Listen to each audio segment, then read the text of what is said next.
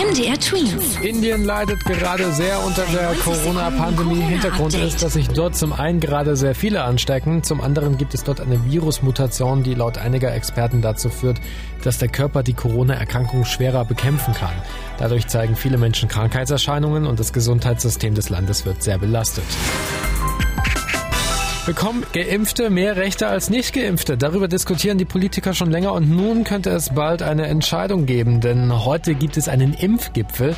Da bespricht die Regierung, wie es mit dem Impfen weitergehen soll. Unter anderem könnte da auch die starre Reihenfolge fallen, wer wann geimpft werden darf. Denn auch darüber gibt es seit ein paar Wochen Diskussionen. In Sachsens Schulen haben sich in der letzten Woche weniger Schüler und Lehrer angesteckt als noch eine Woche davor. Genau bedeutet das, mehr als 600.000 Tests wurden vergangene Woche gemacht. Positiv sind nur um die 700 gewesen.